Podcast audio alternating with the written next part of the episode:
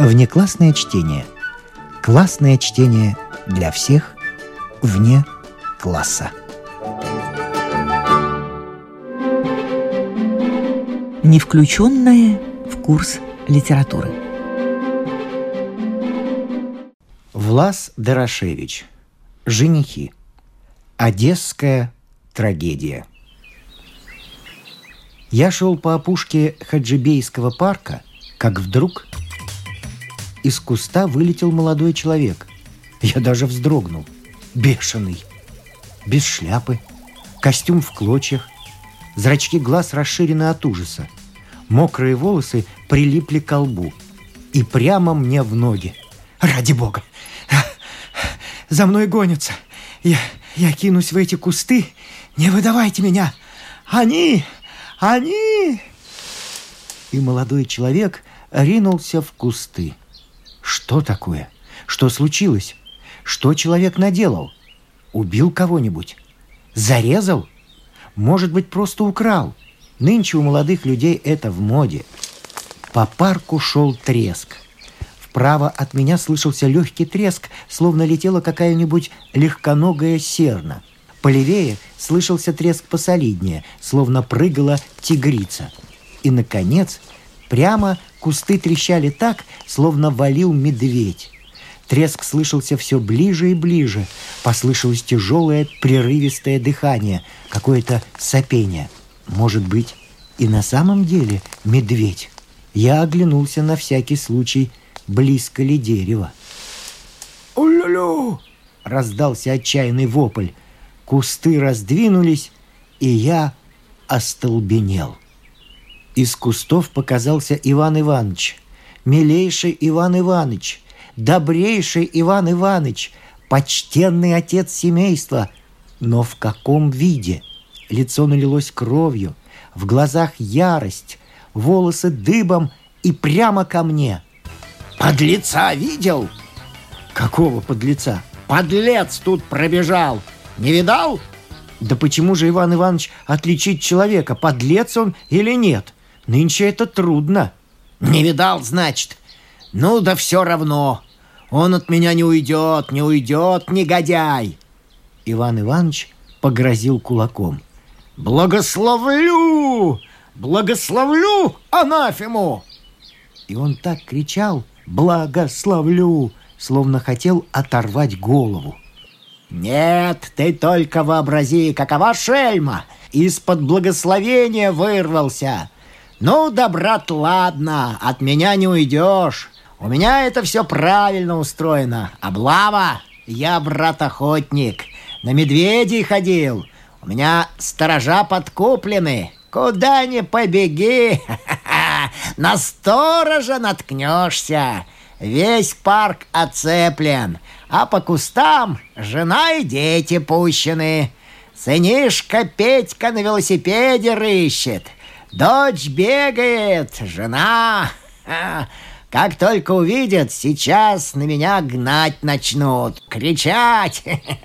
Ту-ля-ля-ля-лю. Хорошо бы гончими его ракалию потравить. Ну да за неимением гончих своим семейством обойдемся. Жене прямо сказано, увидишь, мертвых водкой за шею бери и вали. А отбиваться начнет – за ноги кусай, чтоб бегать не мог. А я тем временем подойду и благословлю. Да что с тобой, Иван Иванович? От жары это у тебя, что ли? С чего это ты таким неподходящим делом вздумал заняться? Анафем благословлять? А? а что ж с ними делать, как не благословлять? Благословлю и кончено. Нет, ты себе представить не можешь, до чего подлый нынче молодой человек пошел. Ты ему всякое удовольствие угощаешь, а крошку для него делаешь, а он в благодарность хоть бы на твоей дочери женился, хоть бы из вежливости. А крошку ест и даже по две тарелки. А как до свадьбы дошло, ой, не расположен, говорит. К одной окрошке расположение и чувствует – ты только представь себе, приезжает на лиман молодой человек. Ну, я натурально, сейчас через кухарку узнал. У меня ведь все чужие кухарки на жалование. Как где показался молодой человек, сейчас обязаны бежать и извещать. А уж я прихожу и знакомлюсь. Как? К незнакомому приходишь? А мне плевать, что он незнакомый. Познакомлюсь. Прихожу, вижу молодой человек. Ногой, говорит, страдаю. Мы в нем участие приняли. Дочь даже за него замуж выдать хотели. А он нака, через перила. Фу! Как так? Через перила? Очень просто. Сидим это мы перед обедом на террасе. Жена крошку приготовляет. Она какую-то особенную делает. Горчицы в нее много кладет. Словом, от этой окрошки человек в некотором роде чувств лишается. Сам не понимает, что говорит, что делает. Я поодаль сижу, чтоб молодым людям не мешать. А Олечка с ним, с анафемой, около перил об окрошке говорит. Вы, Семен Иванович, окрошку любите? Люблю, особенно с раковыми шейками. Раковые шейки – это восторг. Что такое? Что может быть лучше шейки? Кажется, объяснение прямое. Чего ж еще ждать? Я к ним. Я, говорю вас, Семен Иванович, понял.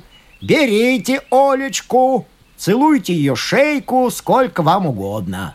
И только что хотел благословить, а он, подлец, ногу через перила и в кусты. Мы и погнали.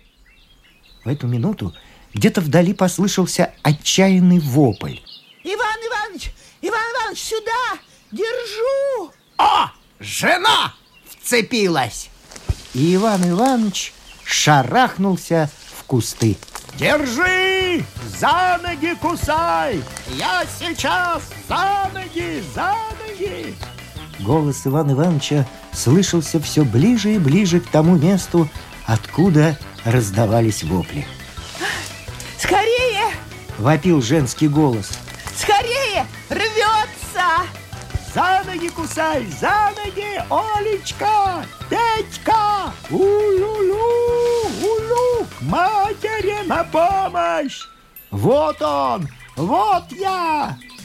Но в эту минуту раздался страшный отчаянный крик. И все смолкло. Я стоял, ни жив, ни мертв. Что за драма разыгралась в чаще? Убили? Снова затрещали кусты, и на дорогу вывалился Иван Иванович. Именно вывалился, а не вышел. Истомленный, измученный. Вырвался. Ведь как подлец ухитрился. Жена ему в икры зубами вцепилась. Сын его два раза велосипедом переехал. Дочь за волосы держала. Думал, благословлю. Нет. Увидал меня, анафема, словно каленым железом кто его прижег. Ведь раздавленный, а как кинулся. У дочери в руках даже волос клок остался. А все Петька Ковалья виноват. Не умеет с женихами обращаться. Разве по жениху на велосипеде нужно ездить? Сел бы ему на голову, и все тут. Вот как с женихом нужно. Иван Иванович присел на скамейку. Ай, не поверишь, брат, как трудно нынче жениха отыскать. Да может, насчет женихов вы очень разборчивы? Мы? Да нынче, брат, лакеев с большей разборчивостью берут, чем женихов. Это прежде было, чтоб жених не курил, в карты не играл, а нынче просто. Одно от него от идола только и требуется. Ой, женись! Так и того не хочет. Что же это они? А вот поди спроси у них, у идолов. Вот какие они нынче молодые люди пошли. Никак не благословишь. Да я тебе вот что еще скажу. Но Иван Ивановичу не удалось договорить. К нам летела горничная. Барин, барин, барин, домой скорее бегите! К вам кухарка с соседской дачи пришла. Иван Иванович вскочил, как встрепанный. «Прощай, брат, некогда! Новый появился! Благословлять побегу! Может быть, и удастся!» Мы встретились с Иван Ивановичем недели через две на бульваре. Он шел, понурив голову, изнемогая от жары. «Иван Иванович, что это тебя в такую жару в город принесло?» «По делам был, в управе, потом в справочную контору. У меня, брат, хитрая механика теперь подстроена. Уже ли жениха через контору искал? Его самого. С членом управы с одним познакомился – обещался для меня в управе место стало начальника попридержать. Ты знаешь, это выгодно. Так вот по справочным конторам и хожу. Нет ли какого-нибудь молодого человека без определенных занятий?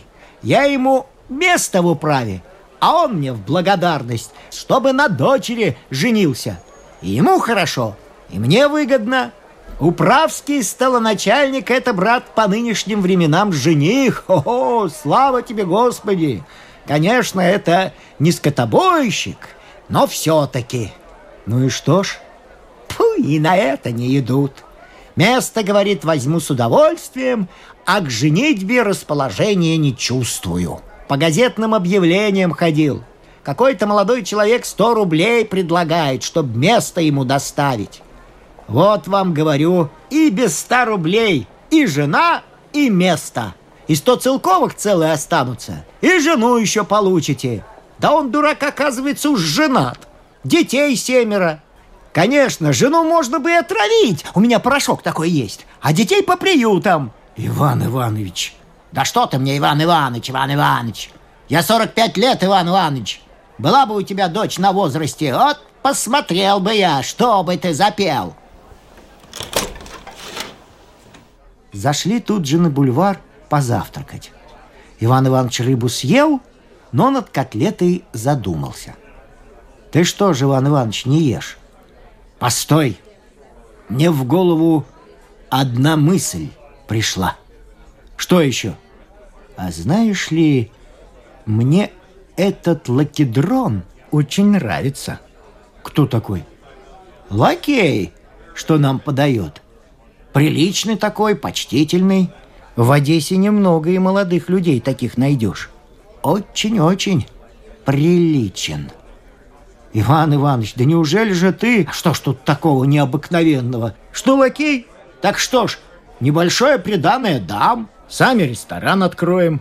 Жена по кулинарной части окрошку будет делать. Я по винной кое-что смыслю. Право, сейчас ему предложение сделаю. Но подошел кто-то из знакомых, и Иван Ивановичу помешали.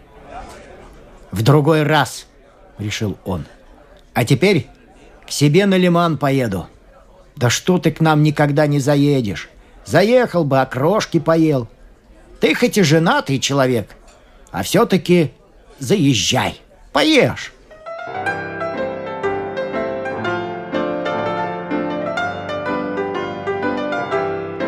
Я собрался к Ивану Ивановичу как-то на неделе. Подъезжаю, слышу вопли. Батюшки, думаю, должно быть, Иван Иванович кого-нибудь благословляет. Хотел было повернуть назад, как вдруг с дачи вылетает в растерзанном виде жена Ивана Ивановича. Спасите! Спасите! Изверг меня уродовать хочет. Как так уродовать? А вот спросите у него, он на даче с хирургическими инструментами возится. Вхожу. Иван Иванович, что ты тут за зверство делаешь? Никаких зверств, говорит. Просто хотел жене на носу оспу привить. Это еще зачем? У нее не привито разве? Привито, и даже два раза. Этой зимой еще прививала. А я хотел на носу для спокойствия. Иван Иванович, опомнись. Воды выпей, что ли? Выкупайся. Да что ты меня за сумасшедшего принимаешь, что ли? Я, брат, знаю, что делаю. Это я для женихов. Для каких женихов? Для Олечкиных. А ты ищешь для Олечки жениха, а он за мамашей ухаживает. А будет нос в оспе, ой, небось не станет ухаживать. Вот я и хотел. Иван Иванович, да что ты ко мне пристал, Иван Иванович? Иван Иванович, вот меня поздравь лучше. Подлеца поймал. Какого подлеца? А вот за которым тогда по парку гонялся. Не миновал моих рук. Благословлю. Как же это тебе удалось? А очень просто. Объявил всем сторожам, будто он у меня 500 рублей украл. И 100 рублей награды обещал тому, кто приведет. Иван Иванович, да ведь это клевета. Уже-то там, что бы ты ни было, а только поймали и привели. Да ведь за это под суд можно. Во-во. И он меня из погреба судом пугает. Как из погреба? В погреб я его посадил. Запер и ключ у себя держу. Кормлю селедкой, а пить не даю. Пока идти под благословение не согласится. Да ведь это истязание. Я и сам знаю, что истязание. А он согласись жениться. Вот истязание кончится.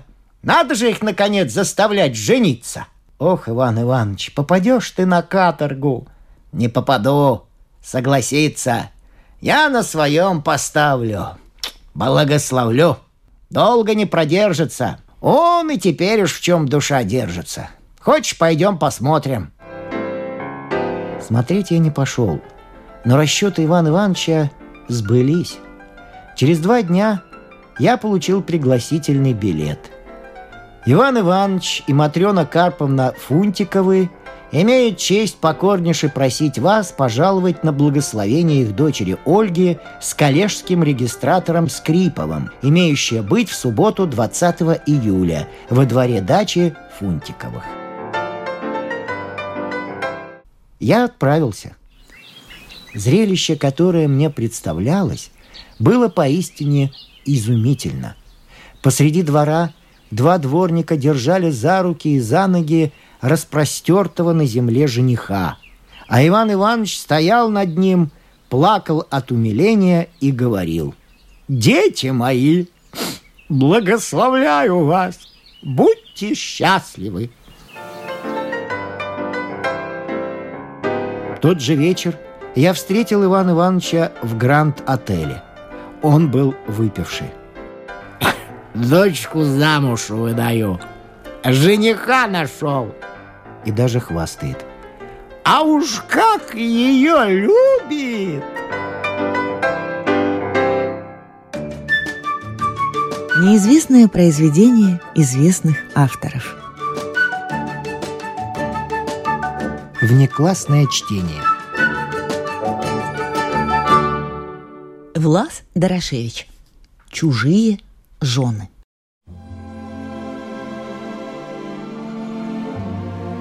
Какая женщина откажет себе в удовольствии подвергнуть унижению счастливую соперницу? В особенности, если эта соперница еще и приятельница. Анна Ивановна, молодая женщина, только что овдовевшая, подала связку писем совсем уничтоженной Марии Петровне. Вот я нашла их в бумагах покойника. Мария Петровна взялась за письма дрожащими руками. «Я не знаю, что мне думать о вас. Вы или очень злы, или очень великодушны». «Ни то, ни другое. Я просто удивлена». По губам Анны Ивановны пробежала презрительная гримаска – я прочла ваше страстное излияние, вот никогда не думала, что покойный Николай Николаевич мог внушать такую пылкую страсть. Ха. Ее письма читали. Мария Петровна чувствовала себя так, как будто ее публично раздели. Вы можете меня презирать или ненавидеть, но я любила вашего мужа. Я горячо и безумно его любила, да его и нельзя было не любить. Его... Моего Николая Николаевича? Хм, а вот не подозревала. Он был так мил, всегда любезен, трогательно предупредителен, весел. Николай? Так остроумен, умел так говорить, заставлял так смеяться. Часы с ним летели незаметно. Открытия, которые делаются после его смерти. А этот уволень Этот лежебока, этот бука, от которого трудно было добиться слова. Человек с теплой водой вместо крови. Нет, нет, не говорите. Он так любил. Он так умел любить, в нем было столько огня. Он опьянял своей страстью. И он, он умел заставлять забывать обо всем на свете. Вы, вы, кажется, говорите о Василии Степановиче. О моем муже? Ну да, вы даете характеристику вашего мужа и характеристику превосходную, под которой я готова подписаться обеими руками. Вы? Они смотрели друг на друга теми взглядами, которыми смотрят одна на другую женщины, полные взаимной ненависти, взглядами, полными настоящих рентгеновских лучей, проникающими в самую душу и читающими там, как в открытой книге. «Вы? Вы?» Есть справедливость на свете. Мы квиты. Вы? Да, да, в то время как вы быть может, подсмеивались надо мной с Николаем Николаевичем, я, уж это, наверное, хохотала над вами с вашим мужем. Вы? Вы это делали с ним? Уж не хотите ли вы спросить, по какому праву? По тому же самому, по которому вы обменивались вот такими письмами с моим мужем. Праву приятельницы жены – нет-нет, ну применять такого мужа, как покойный Коля... Э, виновата, я хотела сказать, как покойный... Э... Ничего, ничего, продолжайте. Я не вижу причин, почему мне было не променять его на Васю. На этого облома, на этого мужика, на этого ненавистника женщин. А я этого не замечала. Я не могу пожаловаться ни на недостаток любезности, ни на недостаток живости. На этого Тюфика? О, нет, он умеет быть очень веселым, когда хочет. Со мной он всегда этого хочет. На эту рыбу?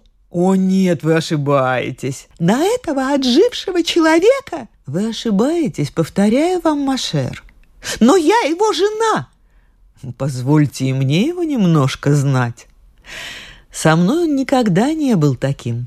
Все это можно скорее сказать про моего покойного мужа. Не называйте его имени рядом с Василием Степановичем. Коля, можно ли забыть его ласки?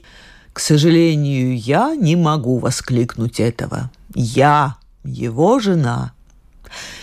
Как не можете того же сказать про Василия Степановича вы, его жена? и они протянули друг другу руки, как протягивают два человека, пораженные одним и тем же несчастьем. О, о своих мужьях приходится узнавать от других. Это чудовище! Все несчастье состоит в том, что они женаты на своих женах, тогда как им следовало бы быть женатыми на чужих. Да, но, может быть, и нам – следовало бы выходить за чужих мужей. И они поцеловались, эти две вдовы.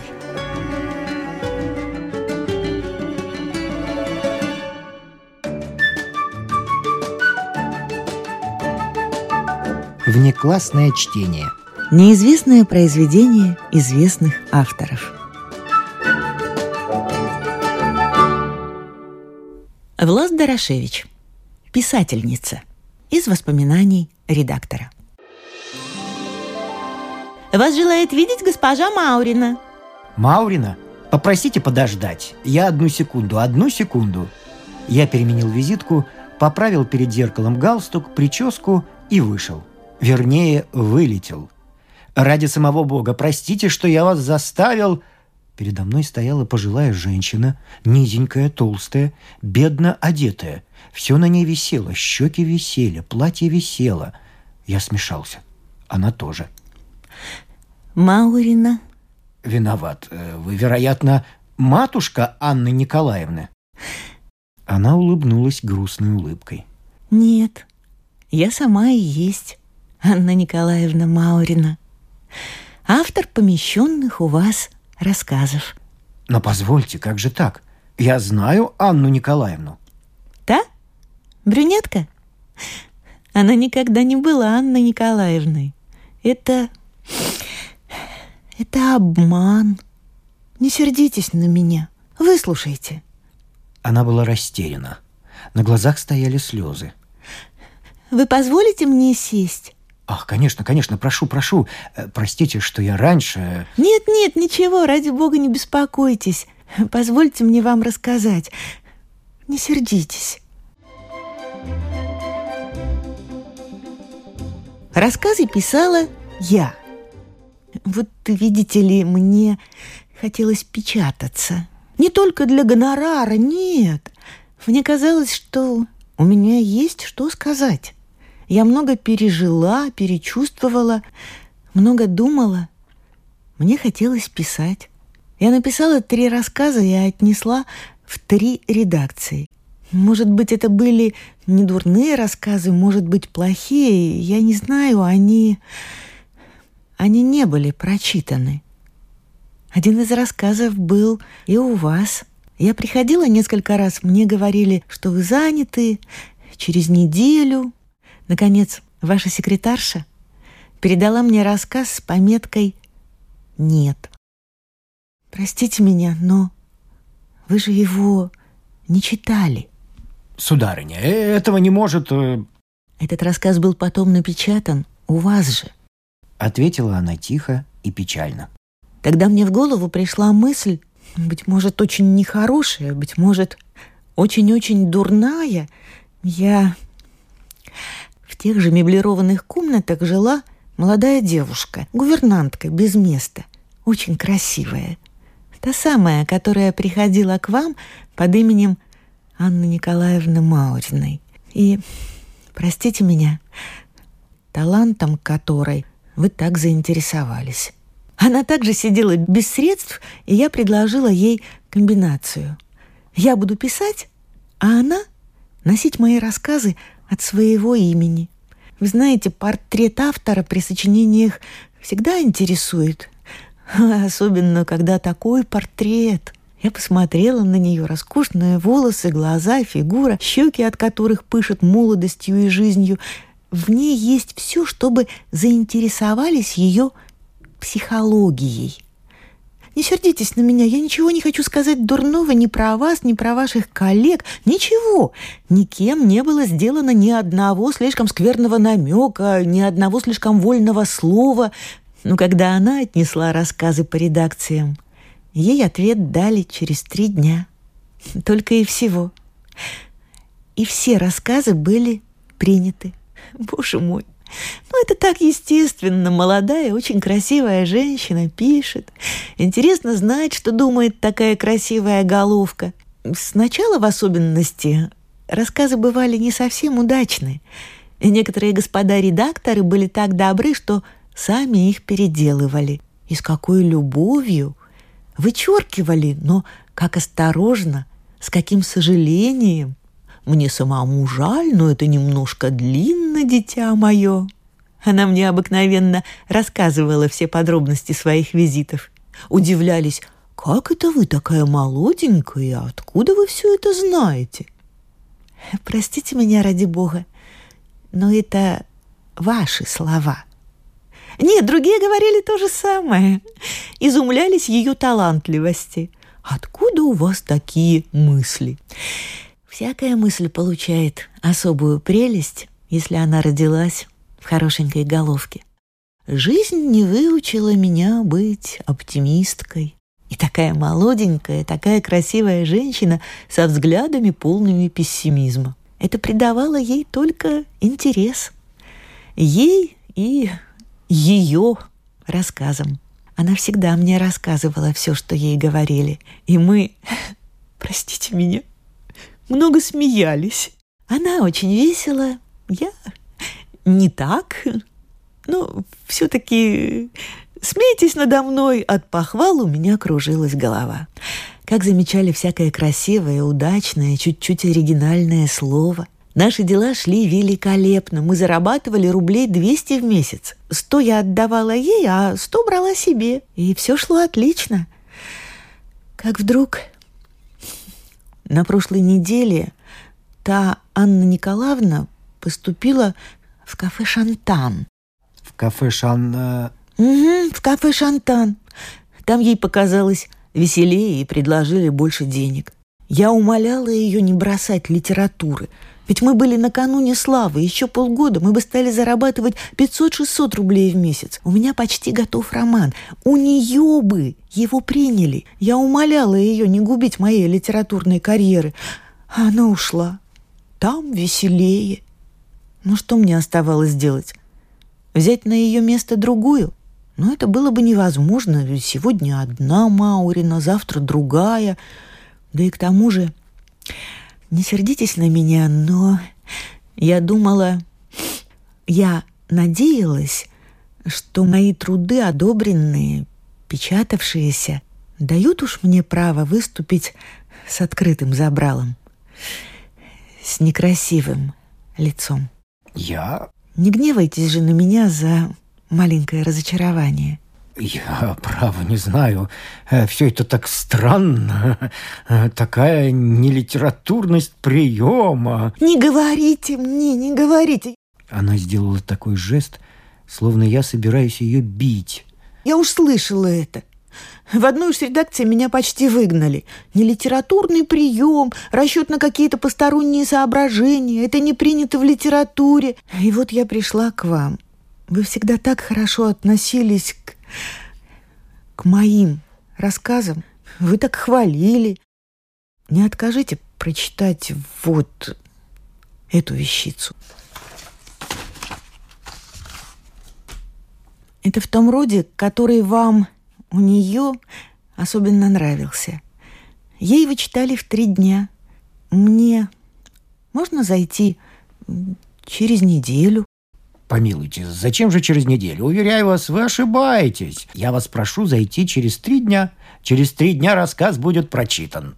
Может быть, лучше через... Сударыня, повторяю вам, через три дня рассказ будет прочитан. Имею честь кланяться.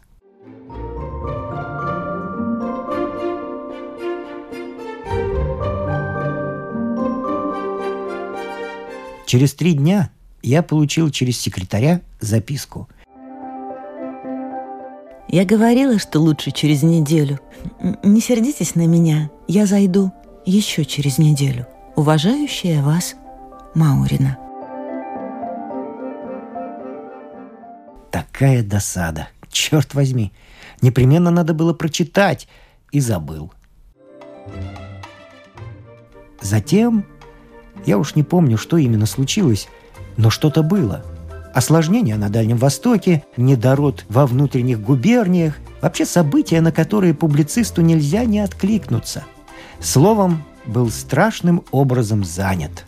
Масса обязанностей, положительное отсутствие времени, при спешной лихорадочной газетной работе Ай, потом рассказ, вероятно, куда-то затерялся, я не мог его найти.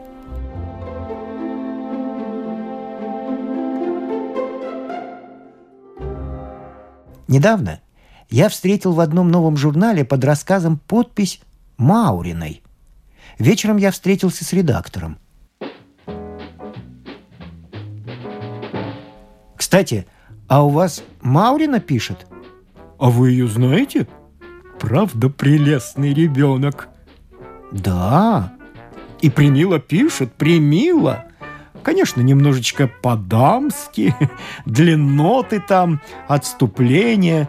Приходится переделывать, но для такого талантливого ребенка прям не жаль. У нас в редакции ее все любят. Прям войдет, словно луч солнца заиграет. Прелестная такая детская личика, чудная блондинка. Ах, она блондинка? Блондинка. А что, так, ничего.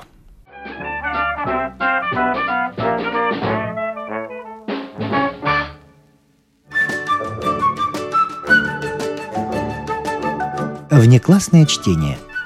Классное чтение для всех вне класса.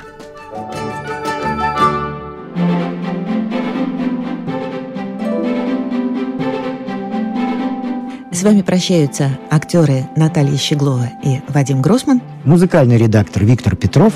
Слушайте нас в Spotify, на платформах CastBox, Яндекс Музыка, Apple Podcast и других. Самых маленьких слушателей мы приглашаем побывать в гостях у книжки. Подкаст Латвийского радио 4. А для тех, кого интересует наша женская роль в истории, в подкасте Латвийского радио 4 звучат истории на манжетах.